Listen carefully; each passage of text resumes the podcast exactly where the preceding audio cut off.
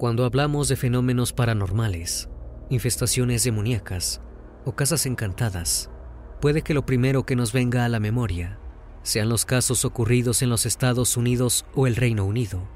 La literatura y el cine nos han condicionado para asociar todos los eventos relevantes en los países anglosajones, pero en esta ocasión hablaremos de un caso que ocurrió en un lugar del mundo que parecería estar fuera de los listados más consultados de lo paranormal. La Casa Encantada de Virgis nos coloca en la región de Cataluña, España, durante el periodo que va desde 1976 a 1991, durante el cual una serie de manifestaciones paranormales persiguieron a una familia, y más específicamente a una propiedad que destinaban a las vacaciones de verano.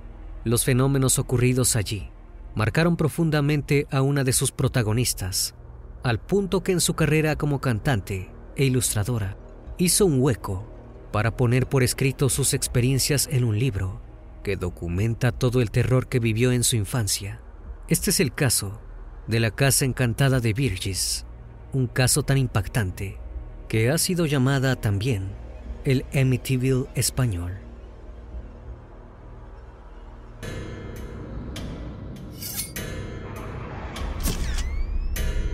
Fragmentos de la noche.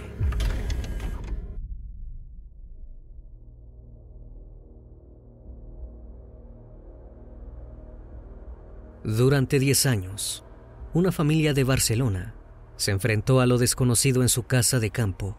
Los Fontana, quienes vivían en la ciudad, acostumbraban veranear en la vieja casona, propiedad de la familia, que estaba ubicada en el pueblo de Virgis, en la provincia de Gerona, Cataluña. Virgis está emplazado en una región rural y pacífica que históricamente ha tenido desde siempre como actividades principales la agricultura y la ganadería. La casa de Virgis, en realidad, una casona de diseño antiguo, ha sido, a lo largo de la historia, el escenario de muchas tragedias. Muchas personas han perecido allí, pero solo una ha nacido tras los muros de la casa en tiempos recientes. Se trata de una niña llamada Marta Fontana Furcadeni. Con el correr de los años, creció verano tras verano bajo el techo de la casa de Virgis y poco a poco se convirtió en el centro de una creciente actividad paranormal que acabó por ahuyentar a los Fontana en 1991. Desde siempre, la casona de Virgis estuvo rodeada de misterio. Para empezar, en la misma región existe una tradición que se remonta a la alta Edad Media. Su nombre es la danza de la muerte y recuerda lo inevitable de ella, a través de cinco bailarines vestidos como esqueletos quienes al son de un sonido rítmico y monótono portan ofrendas simbólicas de guadañas, cenizas y un reloj de arena. Pero la casa de Virgis tiene su propia historia, incluso desde antes de existir. El ayuntamiento realizó una investigación arqueológica en el área donde hoy se levanta la casa. Este relevamiento reveló que en los terrenos circundantes y también bajo la misma casa se encuentra un antiquísimo cementerio. Durante la Edad Media, había en el lugar un hospital de campaña, donde eran enviados los soldados heridos y enfermos. Gran cantidad de ellos perecieron en ese lugar y se les dio sepultura allí mismo. No es el único antecedente macabro. Existió allí también un castillo que contaba con una prisión y mazmorras. Una indeterminada cantidad de personas sufrieron allí tortura y perecieron. No es de extrañar que entre los múltiples mapas de lo paranormal de España, la comarca haya sido señalada como un evidente lugar de sufrimientos y tragedias.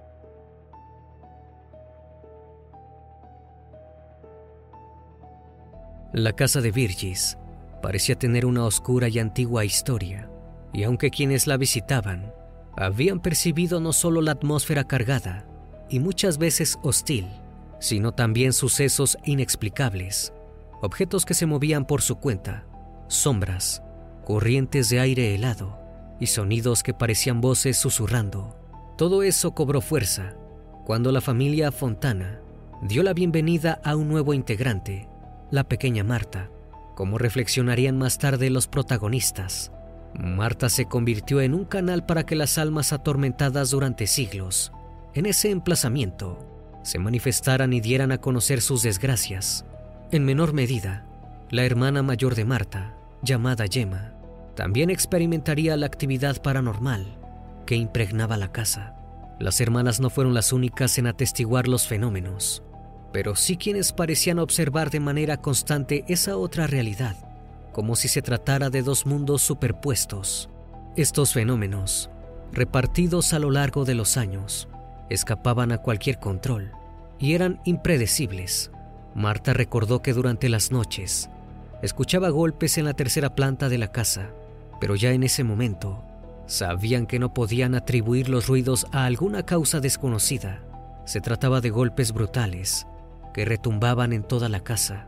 La familia Fontana los comparó con golpes dados con un mazo sobre los muros o como si un árbol cayera sobre el tejado.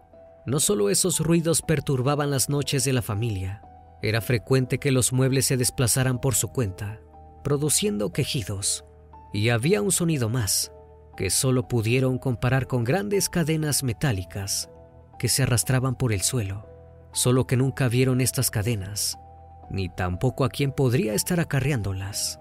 Otro signo de presencias sobrenaturales tenía que ver con un olor nauseabundo que infestaba la casa sin que se pudiera localizar su origen. Marta Fontana recuerda ver a su madre con una cubeta de lejía, recorriendo la casa y limpiando constantemente, pero sin poder eliminar el olor.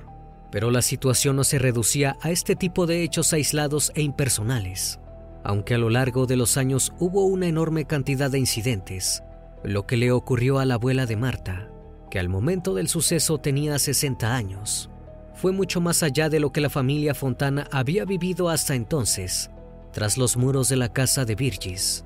La mujer llamada Magdalena se encontraba en el segundo piso de la casa. Estaba cerca de las escaleras de frente a ella. Es un detalle importante, ya que la mujer aseguró muchas veces que no se trató de un accidente. Según su relato, se hallaba a una distancia suficiente del primer escalón como para no poder alcanzarlo de un solo paso. Sin embargo, Magdalena rodó por las escaleras. Según dijo, una fuerza invisible y descomunal la empujó por la espalda. Magdalena rodó por las escaleras, sin lograr sujetarse de nada. Se dio un fuerte golpe contra el piso de la sala. El golpe la dejó aturdida, pero pudo ver claramente una sombra que se acercaba hacia ella.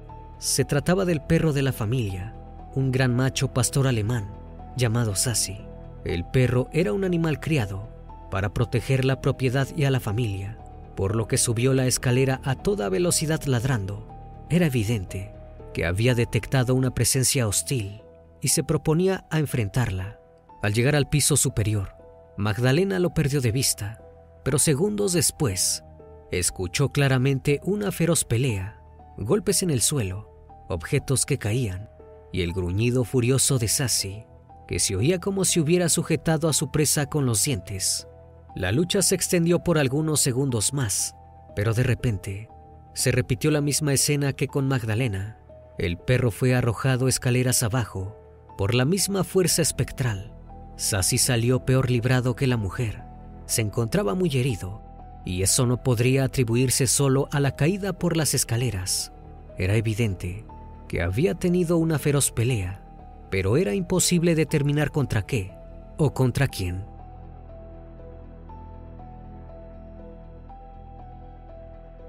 Los Fontana no se atrevieron a comprobar el piso superior hasta la mañana siguiente. Conchi, una de las tías de Marta, fue la primera en subir y lo que encontró fue totalmente desconcertante. Todos los cuartos estaban en orden, las camas estaban hechas, los carrones en su mesa, intactos.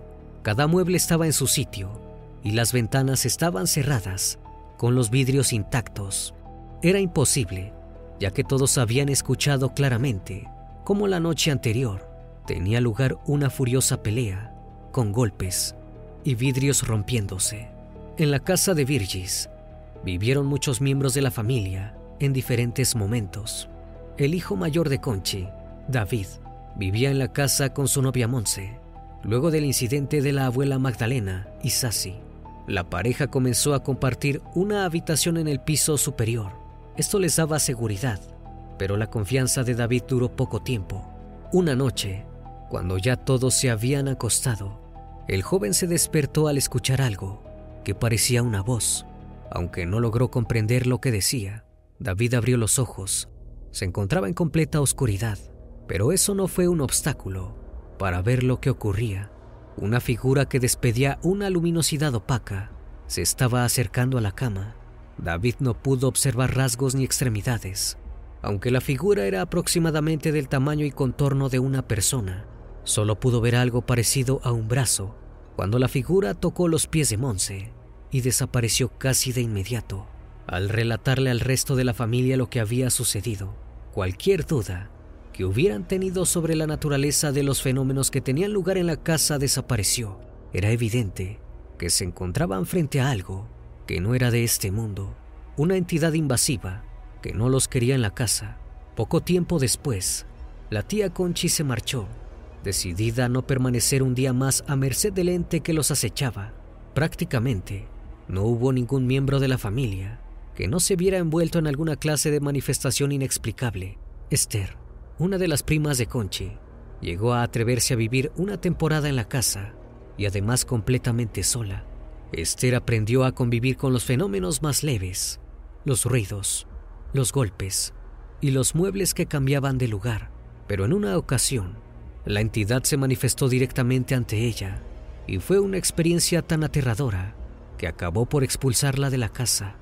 Fue cuando sin estar pendiente de los fenómenos anormales, de repente Esther levantó la vista hacia una ventana y vio como una figura espectral se materializaba lentamente sobre el cristal. En otra ocasión, la madre de Marta vivió una experiencia que no pudo olvidar.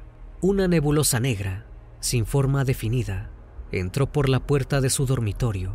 La madre de Marta se incorporó de la cama, lista para huir, cuando sintió una violenta bofetada que la hizo golpear la cabeza contra la pared. Cuando se repuso del golpe, la sombra había desaparecido. No todos los episodios eran tan dramáticos, pero sí constantes y de la más variada clase.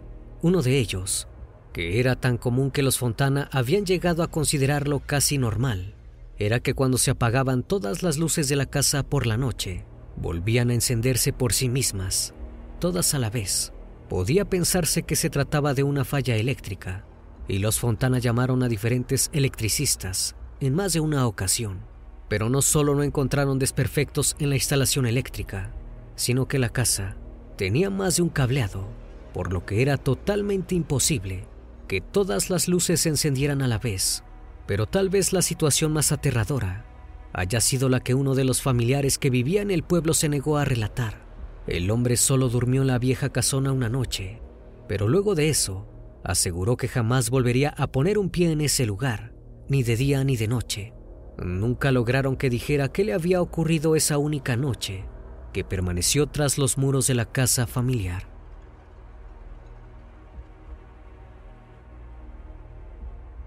En 1991, la familia Fontana decidió abandonar para siempre su casa de verano y los parientes de la localidad de Virgis tampoco quisieron hacerse cargo de la propiedad. Se trasladaron a la Costa Brava a una población llamada Playa Daro, pero antes de mudarse, Marta tomó de la casa una pequeña caja de madera donde había acumulado recuerdos de Virgis, unas pequeñas estatuillas que había construido con trozos de madera del lugar.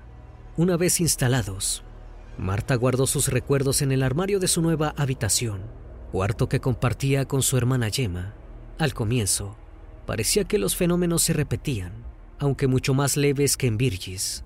Eso fue así hasta que una noche, tanto Marta como Gemma vieron salir del armario una entidad difusa, de forma vagamente humana, que se lanzó sobre la cama de Gemma.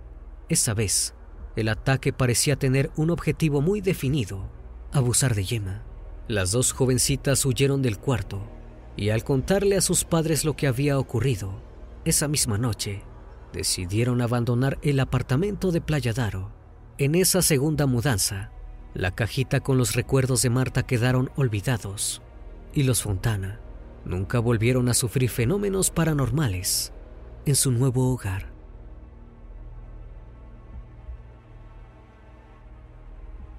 Espero que esta historia haya sido de tu agrado. Como cada noche agradezco que estén aquí, disfrutando una historia o una leyenda más de este canal, que cordialmente les abre las puertas para que se suscriban y formen parte de esta gran comunidad. Esto es Fragmentos de la Noche, donde despertamos tus peores miedos. Dulces sueños.